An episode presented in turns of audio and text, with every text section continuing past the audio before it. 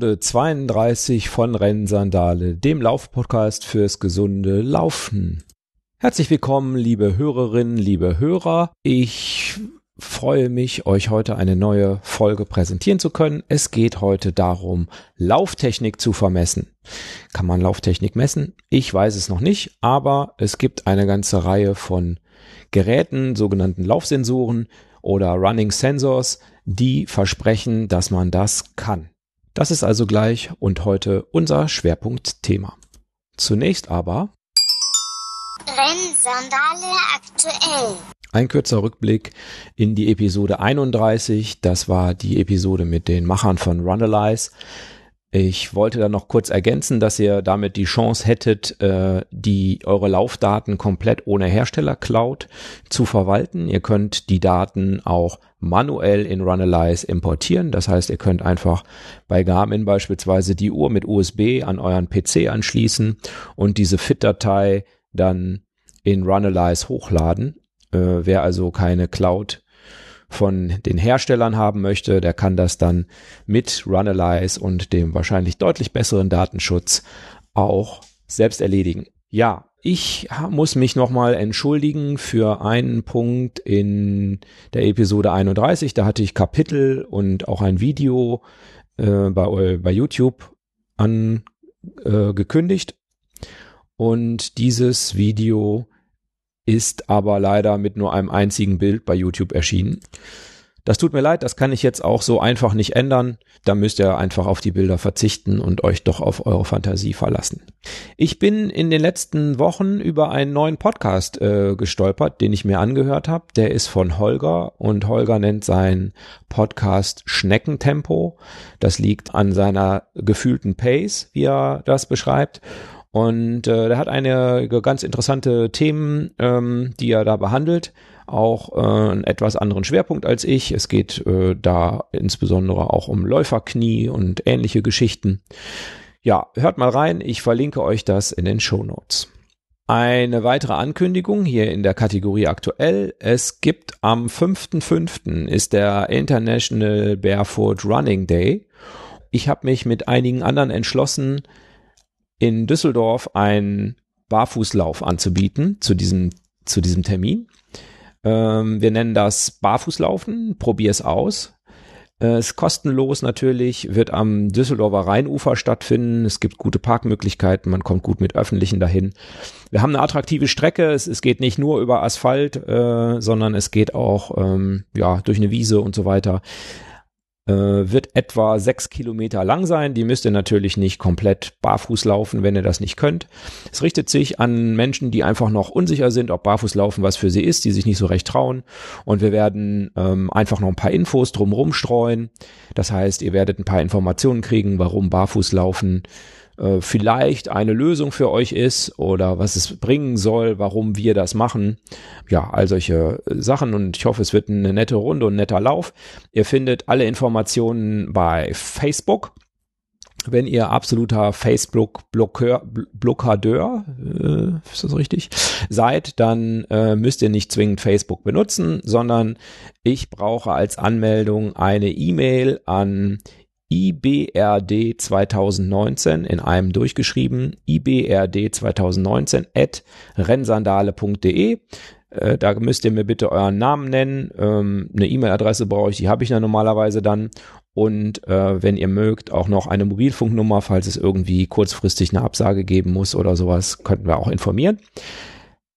Und das ist es auch schon gewesen. Ihr bekommt dann per E-Mail alle Informationen, wo wir uns treffen, äh, was ihr mitbringen sollt und so weiter. Und dann kann es losgehen. Ja, das war auch schon äh, unsere Kategorie aktuell. Dann können wir uns jetzt folgendem zuwenden.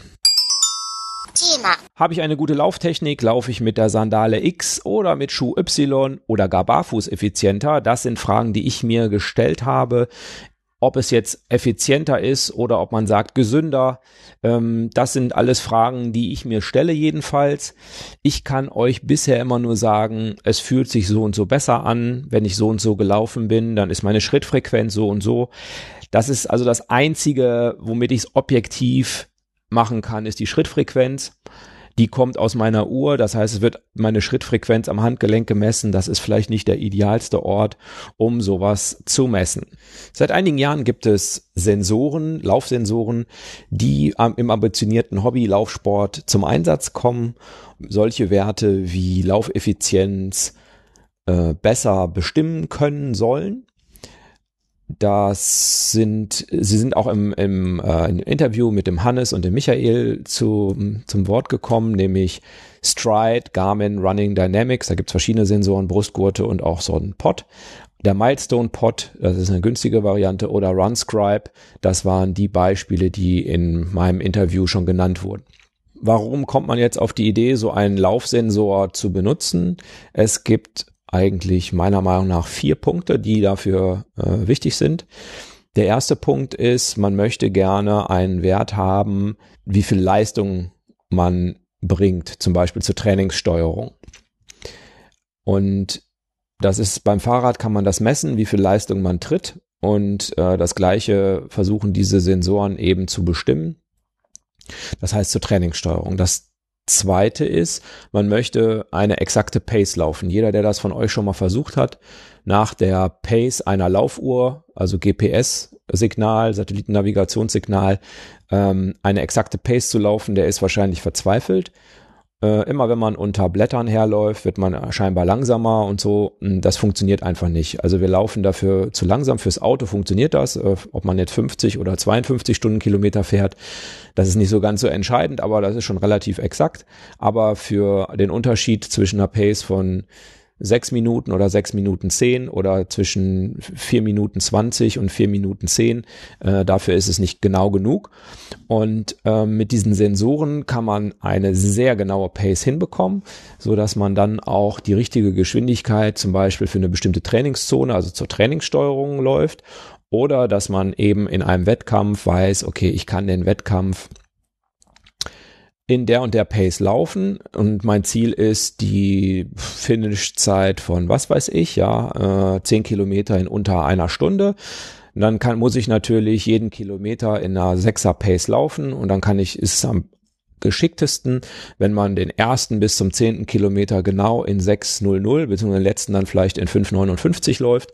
So kommt man dann genau unter einer Stunde, ohne sich vorher zu verausgaben. Und ähm, das kann man eben für die, die Wettkampfsteuerung benutzen, diese Pace. Dazu kann man auch bei Trailläufen und ähnlichen, kann man dafür auch die Leistung benutzen, weil man dann weiß, man kann eine bestimmte Leistung in eine bestimmte Zeit erbringen. Gut. Das ist also Leistung, Pace. Dann gibt es noch die Information Lauftechnik. Äh, ich komme gleich dazu, welche Werte das sind, äh, die da angegeben werden. Aber zur Verbesserung der Lauftechnik wird es eingesetzt. Und der vierte Punkt ist Indoor-Laufen. Leute, die aus welchen Gründen auch immer nicht draußen laufen wollen, sondern auf einem Laufband.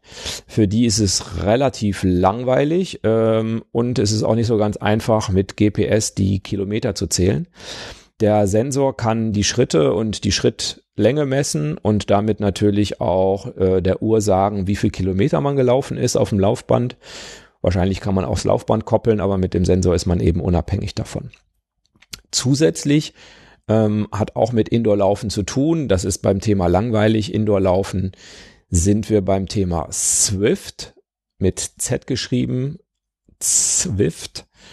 Zwift hat eine große Verbreitung unter Radfahrern, die ja relativ viel auf einer sogenannten Rolle, also auf einem Indoor-Trainer äh, trainieren, insbesondere im, im Winter, wenn das Wetter schlecht ist und das ist natürlich stinke langweilig, also hängen sich nicht wenige von denen so einen Fernseher vor ihre Rolle. Und dort wird dann ähm, eine virtuelle Landschaft angezeigt und äh, aus dieser Rolle wird eben die Information gezogen, wie, wie schnell sie gerade fahren. Und die Rolle kann auch meistens gesteuert werden, das heißt, äh, wie schwer das ist zu treten. Und dann geht's bergauf, bergunter in virtuellen Landschaften, da kann man auch Wettrennen fahren, alles Mögliche. Und das gleiche ist im Moment dabei, Swift auch fürs Laufen zu etablieren. Braucht dann natürlich die Information, wie schnell läuft er und äh, die kann eben dann aus diesem Pod, aus diesem Laufsensor gelesen werden. Kommen wir also zum Punkt, welche Werte liefern Laufsensoren? Und ähm, ja, welche Werte sind das, die da geliefert werden? Es ist, sind unterschiedliche Werte, es hängt ein bisschen vom Laufsensor ab, aber was so grundsätzlich mal möglich ist, ist die Schrittfrequenz, wie viel ich auftrete, welche Schrittlänge der Schritt hatte. Ähm, daraus ergibt sich dann aus der Frequenz und der Länge ergibt sich dann die Distanz und aus der, aus der Distanz und der Zeit ergibt sich die Pace. Dann gibt es Informationen zur sogenannten Ground Contact Time, Bodenkontaktzeit. Ähm, diese Ground Contact Time äh, sagt, wie lange mein Fuß auf dem Boden war und ähm, entsprechend äh, logischerweise auch, wie schnell, wie lange er in der Luft war. Ähm, dann gibt es Informationen zur vertikalen Bewegung. Das heißt, wenn ich laufe, wie viele Zentimeter hopse ich nach oben. Es gibt Informationen je nach Sensor zur Balance. Das heißt, habe ich die gleiche Ground Contact Time auf den, auf links und rechts oder habe ich links mehr Ground Contact Time als rechts? Und das auch zur vertikalen Bewegung bei manchen, soweit ich das verstanden habe. Es gibt dann ähm, einen Wert Impact. Den lasse ich jetzt auch einfach mal so stehen. Das ist im Prinzip die Wucht, mit der ich auftrete. Es gibt bei RunScribe den Aufsatzwinkel, das heißt, mit welchem Winkel setze ich den Fuß auf. Daraus ergibt sich dann, laufe ich Vorfuß, laufe ich Hacke, Ferse. Und eben aus einem mathematischen Modell ergeben sich Power oder auch Leistung oder auch in Watt, ne? also die Leistung, die ich angeblich erbringe. Ja, jetzt ist natürlich die Frage, wie messen die Laufsensoren diese Informationen? Nun ja, es gibt eben Beschleunigungssensoren in diesen kleinen Geräten. Das sind so kleine Geräte, die sind etwa so groß wie so eine Eischeibe. Also wenn ich mir so eine Scheibe Ei mache, so, so, so groß ungefähr, vielleicht eher ein bisschen kleiner. Manche sind noch kleiner, eher so Daumennagel groß. Die haben äh, Beschleunigungssensoren an Bord und Lagesensoren. Und mit diesen beiden Sensoren messen sie ähm, alle möglichen Werte. Es gibt noch zusätzlich beim RunScribe gibt es noch weitere Sensoren, nämlich, soweit ich weiß, so ein Magnetometer und so. Ähm, weiß ich nicht ganz so genau, äh, werde ich auch nicht so genau darauf eingehen. Es gibt dann mathematische Modelle, die eben sagen, wenn der Sensor den und den Wert liefert, dann hast du so und so fest aufgesetzt. Oder dann ist das schon Flugphase oder das ist dann eben Ground Contact Time. Das haben sie abgeglichen mit wissenschaftlichen Messungen. Man kann das ja auch auf Messdruckplatten messen und mit Highspeed-Videos und so weiter. Das heißt, es gab dazu entsprechende Messreihen und sie haben da so ein mathematisches Modell entwickelt. Ja. Jetzt ist die Frage, wie genau sind diese Sensoren, wenn sie nicht kalibriert sind? Und die Antwort ist, sie sind wohl sehr genau, auch wenn sie nicht kalibriert sind aber man kann sie natürlich auch kalibrieren, indem man eben sagt, okay, ich laufe jetzt eine bestimmte Strecke oder eine bestimmte Geschwindigkeit auf dem Laufband ähm, und kalibriert dann so den Sensor nochmal. Was bedeutet das? Äh, also was bedeutet die Messmethoden für die Werte, die dann am Ende da rauskommen? Nun, ähm, meine Deutung ist die folgende. Es gibt keine echte Leistungsmessung sondern die Leistungsmessung wird eigentlich nur errechnet.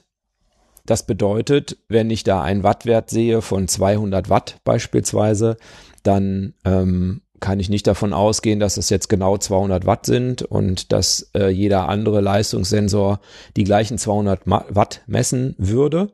Das wäre ja so, wenn ich auf so einer Rolle irgendetwas antreibe, dann kann ich da natürlich sehr genau messen, wie viel Watt dabei rauskommen und ähm, das sollte auch auf jeder Rolle äh, beim Fahrradfahren immer der, die gleiche Wattzahl sein. Beim Laufen, wie gesagt, äh, habe ich auch gelesen, sind die Wattwerte der Hersteller unterschiedlich, in der Tendenz wohl schon recht gleich. Also wenn man berghoch läuft, wird's mehr, wenn man bergunter läuft, wird's weniger und so und auch im relativ gleichen Verhältnis. Haben, gibt Leute, die das verglichen haben. Aber ich kann nicht davon ausgehen, dass wenn ich 200 Watt bei Stride laufe, dass das auch 200 Watt bei Garmin Running Dynamics sind und äh, oder dann davon ausgehen, dass ich, wenn ich 200 Watt bei Stride laufen kann, dass ich auch bei Garmin Running Dynamics 200 Watt laufen sollte oder dass das der richtige Wert ist. ähm, der nächste Punkt aus meiner Sicht ist das Thema, wo sind denn die Messdaten? Und die, die Messdaten sind entweder auf dem Sensor oder sie sind auf der Uhr oder sie sind auf dem Handy. Wobei auf dem Sensor und auf dem Smartphone mehr oder weniger dasselbe ist. Es gibt also Sensoren, die liefern die Sensordaten an ein Smartphone. Meistens werden da Android und Apple iOS unterstützt. Klar, sind ja auch die beiden einzig sinnvollen Plattformen aktuell. Oder sie sind eben auf der Laufuhr, sprich ähm, auf der Garmin, auf der Suunto oder auf der Polaruhr. Und da komme ich dann gleich nochmal drauf, wenn ich auf die einzelnen Laufsensoren eingehe. Ich beginne mit RunScribe. Das ist auch der Sensor, den äh, mir Hannes und Michael empfohlen haben. Ich habe Kontakt aufgenommen zu RunScribe und äh, ja, es gab eine Änderung, ähm, die hat der Hannes, glaube ich, auch schon erwähnt im letzten Podcast, dass die nicht mehr an Endkunden verkaufen wollen und beziehungsweise er will nicht mehr an Endkunden verkaufen, der Tim. Und ich habe ihm geschrieben und er hat mir geschrieben, ich sollte mir lieber einen Stride-Sensor äh, zulegen oder anschauen. Und ja, äh, was soll ich sagen? Es kostet jetzt 400 Dollar. Ähm, das ist auch schon außerhalb dessen, was jemand vielleicht so einfach ausgeben mag. Es ist so, dass es wohl die beste Technik ist, die meisten Werte, die genauesten Messungen aber es ist aktuell eine One-Man-Show und das ist wohl auch der Hintergrund für diese Änderung. Er kommt nämlich mit dem Support für diese ganzen Anwender nicht hinterher. Es gibt da auch Spekulationen, dass äh, das aufgekauft werden soll und ähm, ja, kann ich nicht zu sagen. Jedenfalls RunScribe ist für mich raus. Der nächste Sensor, der für mich raus ist, ist Polar Laufsensor Bluetooth Smart. Der hat Messdaten für Schrittfrequenz, Schrittlänge und das war's. Also mehr liefert der nicht. Man kann ihn mit dem Smartphone koppeln und es kostet 70 Euro. Man kann ihn auch mit einigen Uhren koppeln, die Bluetooth Low Energy unterstützen. Aber wie gesagt, die Daten, die er liefert für 70 Euro, sind eigentlich vernachlässigbar sind wir schon beim dritten Sensor und der ist wiederum äh, sehr interessant. Der heißt Swift Run Pod, hieß früher Milestone Pod, kostet 30 Dollar plus Versand, wird wohl aus den USA versandt. Das heißt, da muss man damit rechnen, dass man da noch Zoll oder Einfuhrumsatzsteuer ähnliches für zahlen muss. Äh, macht eine Drei-Achsen-Messung, so wie alle anderen auch bis auf RunScribe, der eine 9-Achsen-Messung macht. Und er liefert folgende Daten und das finde ich für 30 Dollar schon beachtlich, nämlich Fußaufsatz, Impact, Distanz, Dauer, Anfersen, also wie hoch ich meinen Fuß hebe beim, beim, beim Laufen. Ground Contact Time, die Schrittfrequenz, die Schrittlänge, dann sagt er, wie viel Kilometer ich mit einem Schuh gelaufen bin. Er geht eben immer davon aus, dass es äh, derselbe Schuh ist. Das heißt, äh, er summiert das einfach auf. Und die Pace ist immerhin schon eine ganze Menge an Daten, die dieser äh, Pod liefert. Er ist mit allen Uhren wohl kompatibel, die Bluetooth Low Energy Sensoren koppeln können. Ein sehr interessantes Produkt und ich habe angefragt, ob ich davon ein Testmuster bekommen kann. Ähm, ich halte euch auf dem Laufenden, wenn ich eins bekommen sollte. Garmin Running Dynamics ähm, ist der nächste Kandidat sozusagen bei den Laufsensoren. Da gibt es verschiedene Sensoren, wie ihr vielleicht wisst. Es gibt sowohl Brustgurte, die das können, die heißen dann HRM, Heart Rate Monitor und ähm, die haben so ein buntes Plastik vorne drumrum. Das heißt, an diesem Plastik könnt ihr erkennen, ob die Running Dynamics unterstützen oder nicht. Die kosten ab 80 Euro, geht ungefähr bis 140 Euro, glaube ich, habe ich gesehen. Ich bin so ein bisschen unschlüssig, ob eine Messung an der Brust ideal ist, ob das der ideale Ort für eine, für eine Schrittmessung ist. Aber ähm, bisher habe ich gelesen, dass die Werte, die da rauskommen, recht sinnvoll und vernünftig sein sollen. Also scheinen sie so schlecht nicht zu sein. Wer keine Brustgurte mag, und auch seine Herzfrequenz gar nicht bestimmen will oder schon einen Brustgurt hat und sich deshalb keinen weiteren Brustgurt kaufen will. Und das ist auch eine Empfehlung von Hörer Guido gewesen. Vielen Dank nochmal dafür. Der kann sich ein Garmin Running Dynamics Pod kaufen. Das ist so ein, ja, so ein wie ähnlich wie der Milestone Pod, ein sehr kleiner, äh, daumennagelgroßer Sensor, den man hinten an den Hosenbund klemmt. Kostet etwa 70 Euro und liefert dann folgende Daten, die uns hier an der Stelle interessieren, nämlich die Schrittfrequenz, die vertikale Bewegung, also wie weit hoch rauf runter hopse ich, die Ground Contact Time, die Balance der Ground Contact Time, also wie ist es links, wie ist es rechts, die Schrittlänge und das vertikale Verhältnis. Ich kann diesen, diese Garmin Running Dynamics Sensoren allerdings nicht mit jeder Garmin Uhr koppeln. Da liegt der Hase jetzt im Pfeffer. Das war nämlich meine Idee. Okay, ich kaufe mir einfach für 70 Euro so einen Garmin Running Dynamics Pod und koppel den dann mit meiner Garmin Forerunner 235. Nein, Garmin Forerunner 235 kann das nicht.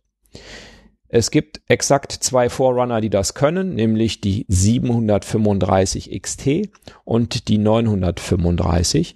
Beide Uhren im höheren Preissegment. Hinzu kommt noch die Phoenix 5 oder eine Phoenix Kronos. Also auch eine Phoenix 3 kann es nicht. Und ähm, das wird bedeuten, ich müsste mir als allererstes mal eine andere Laufuhr kaufen. Habe ich sehr kurz drüber nachgedacht. Die Uhr, so 900 Forerunner von 935 soll für Läufer noch besser sein als die Phoenix 5, kostet aber auch mal locker 400 Euro und äh, da könnte ich mir dann ja direkt einen Runscribe kaufen. Also habe ich diese Lösung erstmal für mich weggelegt. Warum Garmin das so macht und äh, die ganzen Käufer von, sagen wir mal, einfacheren Uhren vor den Kopf stößt, weiß ich nicht. Wahrscheinlich hat es mit irgendwelchen Möglichkeiten der Uhren zu tun, dass sie es irgendwie anders nicht hinkriegen. Wobei eigentlich kann das nicht sein, denn Jetzt kommen wir zum interessantesten Sensor. Das ist der Stride. Stride heißt ja Schritt, schreibt sich in dem Fall mit Y. Wahrscheinlich war die Webseite mit Y noch frei, stride.com, während mit I wahrscheinlich schon weg war oder was weiß ich. Kostet 199 Dollar und wird aus äh, Großbritannien verschifft. Das heißt, vor dem Brexit zahlt man da weder Einfuhrumsatzsteuer noch Zoll noch irgendwas. Es, man kennt also den Preis, der am Ende rauskommt. Und äh, folgende Daten liefert das gute Gerät. Es liefert die Pace, es liefert die Distanz, es liefert Elevation, das ist die Höhe, wie, wie viel Meter, Höhenmeter ich gemacht habe. Es liefert Running Power, es liefert Form Power, Schrittfrequenz, Ground Contact Time, Vertical Oscillation, also wie weit ich nach oben gehopst bin und einen Wert, den sonst niemand liefert, die Leg Stiffness. Das ist ein Wert, der angeben soll, wie, ja, in Gummiband gedacht, wie stramm das Gummiband sozusagen äh, gespannt ist, wie ja eine gewisse Steifheit, also wie steif die Beine sind, wobei eben steifer mit besser übersetzt wird an der Stelle. Ja, was kann man jetzt damit machen? Man kann äh, Stride koppeln, entweder mit äh, einer App auf dem Handy oder man kann und es dann über die Stride-Seite auswerten. Oder man kann das nicht tun und kann es mit einer Uhr koppeln und kann dann ähm, die Werte, die der Sensor liefert, auch bei Garmin zumindestens in die ganz normalen Fit-Dateien, die eine Garmin-Uhr schreibt, hineinschreiben lassen. Das ist quasi der Optimalfall. Das heißt, es taucht dann bei Garmin Connect auf oder auch natürlich bei Runalyze. Und diese Werte können dann ausgewertet werden. Mit welchen Uhren funktioniert das? Nun, das funktioniert mit fast allen sinnvollen Garmin-Uhren, nämlich mit den Forerunner-Modellen, ab 230 aufwärts, Klammer auf, also auch mit einer 235. Da gibt es allerdings Einschränkungen und komplett ohne Einschränkungen äh, funktioniert es erst auch, glaube ich, mit der 735. Da geht es um so Sachen wie, kann ich gleichzeitig GPS-Daten aufzeichnen und trotzdem die Geschwindigkeit vom Stride-Sensor nehmen. Äh, aber die Einschränkung muss man sich angucken und wenn es für einen wichtig ist, dann ist es wichtig und ansonsten ist es für einen unwichtig. Und äh, ich sag mal, die GPS-Daten meiner Läufe finde ich nett, aber ehrlich gesagt sind sie eher unwichtig, weil es benutzt es natürlich, damit es bei Strava als äh, Lauf landet, aber ansonsten, wenn es da nicht landet, dann landet es da nicht. Die Empfehlung von Stride ist die Forerunner 935. Das ist dieselbe, die auch mit den Garmin Dynamics Sachen super funktioniert. Es soll auch mit der Polar V800 funktionieren. An einer Stelle habe ich gesehen, dass es auch mit einer Polar M400 zum Beispiel funktioniert. Allerdings sind die Werte, die man da benutzen kann, deutlich eingeschränkt. Das müsst ihr euch also wirklich überlegen, ob ihr das mit einer Polaruhr der einfacheren Reihen koppeln wollt. Ja, aber zumindestens äh, die Garmin-Leute, ähm, und das ist ja nun mal einfach der Marktführer, äh, die haben da gute Möglichkeiten. Bei Suunto kenne ich mich am aller, aller, allerwenigsten aus. Da weiß ich, gibt es sowas wie Mbit 2 und Mbit 3. Auch da gibt es Kopplungsmöglichkeiten und ich verlinke euch in den Show Notes einen Link zu Fjellrunner äh, und der hat da eine super Matrix, mit welcher Uhr was geht und welche Werte rauskommen und wie sehr er das empfiehlt. Das war jetzt an dieser Stelle mein Überblick über die Laufsensoren und ich hoffe, dass das für euch äh, nützlich war, mal da so einen Überblick zu erhalten. Die Frage ist natürlich, was mache ich jetzt mit der Information?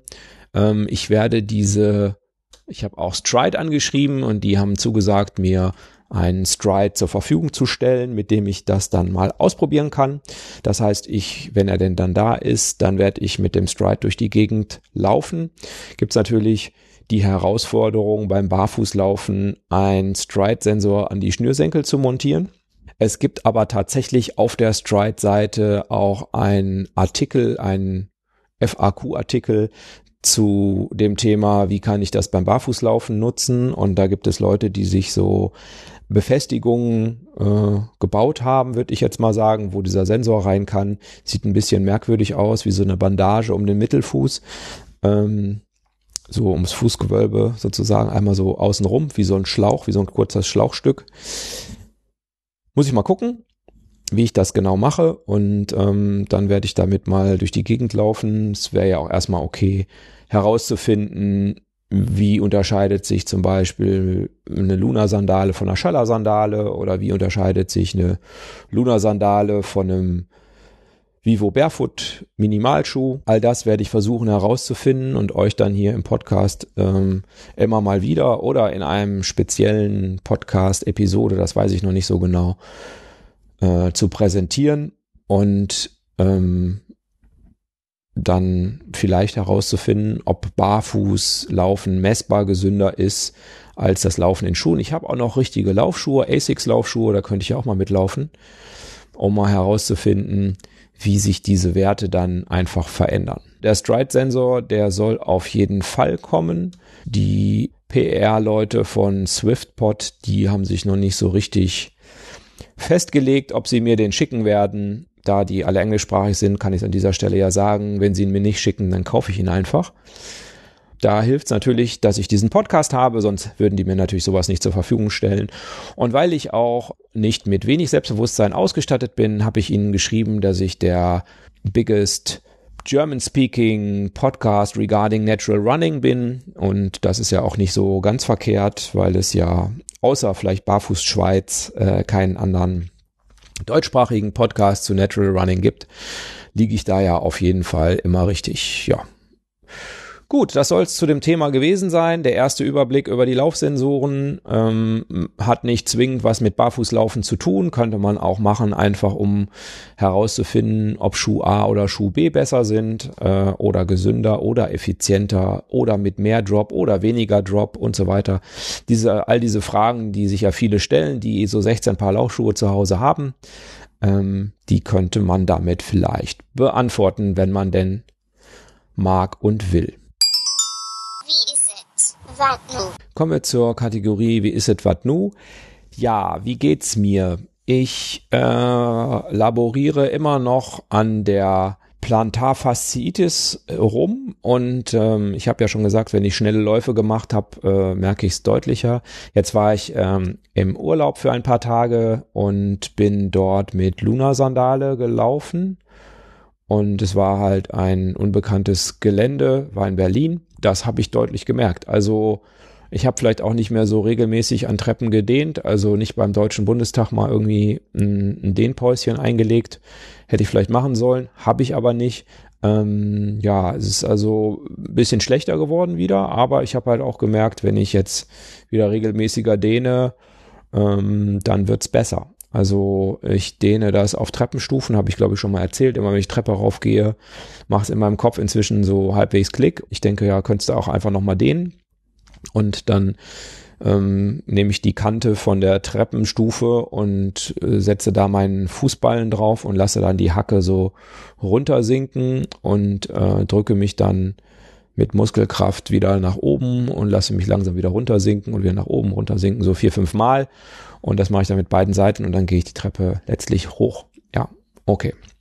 Das ist also Plantarfasziitis, ist immer noch so ein bisschen hin und her. Dann möchte ich euch, ich habe es am Anfang schon gesagt, äh, nochmal auf diesen Barfußlauf in Düsseldorf anlässlich des International Barefoot Running Day am 5. Mai hinweisen. Da werde ich aktiv sein und äh, freue mich auch schon drauf. Also wenn ihr mitmachen wollt, weil ihr aus NRW kommt oder meinetwegen könnt ihr auch aus Neuseeland anreisen, schreibt mir eine Mail oder klickt auf die äh, Facebook-Seite und schreibt mir dann eine Mail. Das ist mir egal, aber ich brauche eine Mail für die Anmeldung. Dann werde ich natürlich äh, die Laufsensoren oder den Sensor nutzen, um Daten zu sammeln.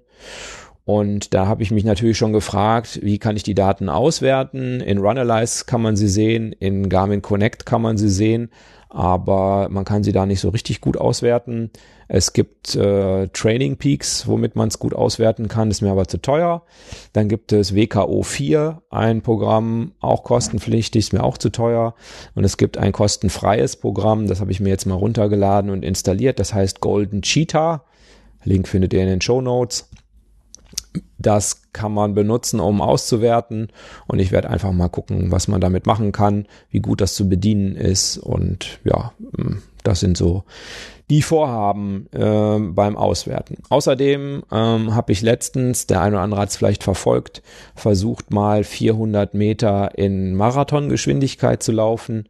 Nicht in meiner Marathongeschwindigkeit, weil meine Marathongeschwindigkeit liegt ja bei null aber in der Marathongeschwindigkeit von Herrn Kipchoge, der ist zwischen 2,52 und 2,56 gelaufen. Pace, Minuten pro Kilometer, ja, unter drei, ähm, über 20 Stundenkilometer. Und ich habe gedacht, kann ich eigentlich 400 Meter unter drei Minuten laufen? Also mit einer Pace von unter drei Minuten, so muss ich sagen und habe es mal probiert und bin, glaube ich, bei 3,15 äh, gelandet. Das war irgendwie Kilometer neun von zehn Kilometern, vielleicht nicht so der ideale Ausgangspunkt für so einen Versuch. Vielleicht hätte ich mich mental da auch noch ein bisschen mehr drauf einlassen müssen. Ähm, aber der, die Idee tockelt noch in meinem Kopf herum und ähm, ich habe vielleicht demnächst nochmal die Möglichkeit, auf einer Tatanbahn 400 Meter zu laufen. Da werde ich das auch nochmal versuchen. Ähm, da gab es auch schon Kommentare, dass das eine harte Geschichte wird, wenn ich das barfuß erreichen will. Muss ich mal ausprobieren. Ja, das werde ich mal vielleicht ausprobieren, auch wenn es dann nicht gut für die Plantarfasziitis ist. Aber solange das nicht deutlich schlimmer wird und mir sonst weh tut und ich es immer wieder durch den wegkriege oder in, im Griff habe, äh, höre ich da mal etwas weniger drauf. Es sind ja nur 400 Meter. Okay, das soll's gewesen sein. Macht's gut und lauft sauber.